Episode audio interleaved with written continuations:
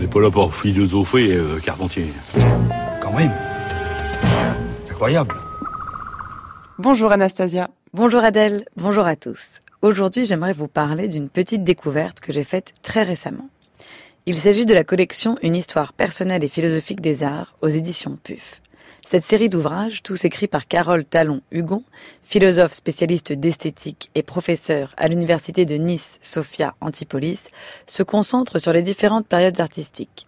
Antiquité grecque, Moyen Âge et Renaissance, classicisme et lumière, et enfin modernité. Le dernier ouvrage, paru le mois dernier, s'intéresse, lui, à l'art contemporain et s'intitule Les arts du XXe siècle. Dès l'introduction, Carole Talon-Hugon explique qu'on ne peut appréhender l'art sans avoir une certaine conception de l'art, une sorte de nébuleuse théorique qui nous est ordinairement invisible. Cette conception de l'art colle d'ailleurs assez bien à l'art du XXe siècle, où l'œuvre ne se pense pas en dehors de l'idée, où l'histoire de l'art devient une histoire de l'art sans art. La première partie de l'ouvrage raconte les avant-gardes du début du siècle. À vrai dire, l'auteur le rappelle, dès le XIXe siècle, parallèlement à la littérature, au théâtre et à la poésie, qui connaissent un renouvellement des formes, ce que Victor Hugo définissait comme le libéralisme en littérature, c'est-à-dire une volonté d'émancipation de tous les canons académiques, la peinture, elle aussi, remet en cause l'académisme. Ce mouvement se poursuit d'ailleurs au début du XXe siècle, l'année 1900, marquant le début du cubisme analytique de Georges Braque et Fernand Léger, rejoint plus tard par Pablo Picasso. Les cubistes veulent libérer la forme de tout rapport avec le réel, tandis qu'à l'autre bout du spectre, les fauves, Henri Matisse, Maurice de Vlaminck ou encore Georges Rouault veulent libérer la couleur, c'est-à-dire, pour reprendre les propos de Talon Hugon, ne plus l'assujettir à la restitution de l'apparence colorée des objets. Ce premier moment est tout sauf une remise en cause de l'art en soi. C'est une remise en cause des formes classiques, des normes artistiques jugées dépassées. Il faut attendre quelques années avant que ne s'imposent des remises en cause plus radicales. Le Dada d'abord, qui naît à Zurich en 1916, avant de se répandre dans toute l'Europe, invente de nouvelles formes. Le collage, la poésie sonore qui privilégie le son au détriment du sens, l'œuvre multimédia, mais aussi la performance.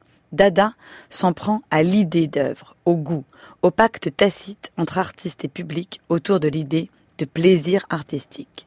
Le surréalisme ensuite, qui éclot en France, très influencé par la pensée freudienne, et qui s'attaque au principe même de la poésie, de la création, en valorisant tout ce que le rationalisme a pu rejeter, les sciences ésotériques, l'occultisme, la folie, mais aussi l'art primitif.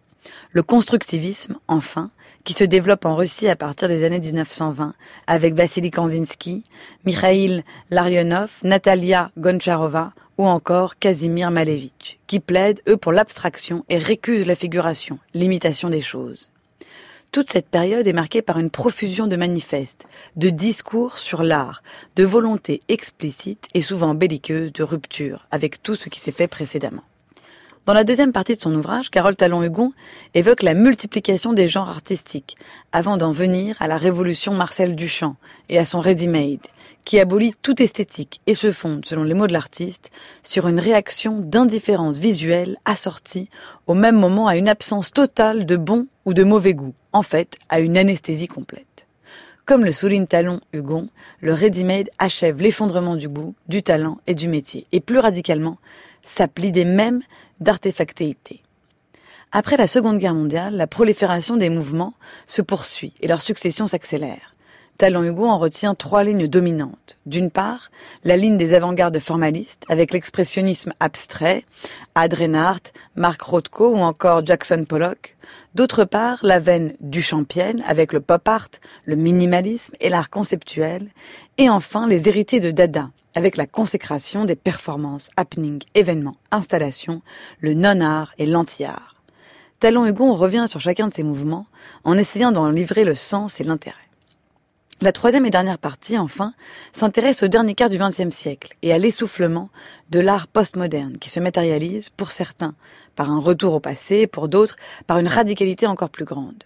Surtout, le label art s'étend maintenant à tout un nouveau champ de production, photographie, cinéma, masques tribaux ou encore graffitis urbains. Dans ce processus d'artification, concept élaboré par Roberta Shapiro, Talon Hugon distingue trois groupes. Celui des techniques, celui des artefacts sans intention d'art et enfin celui des pratiques ordinaires.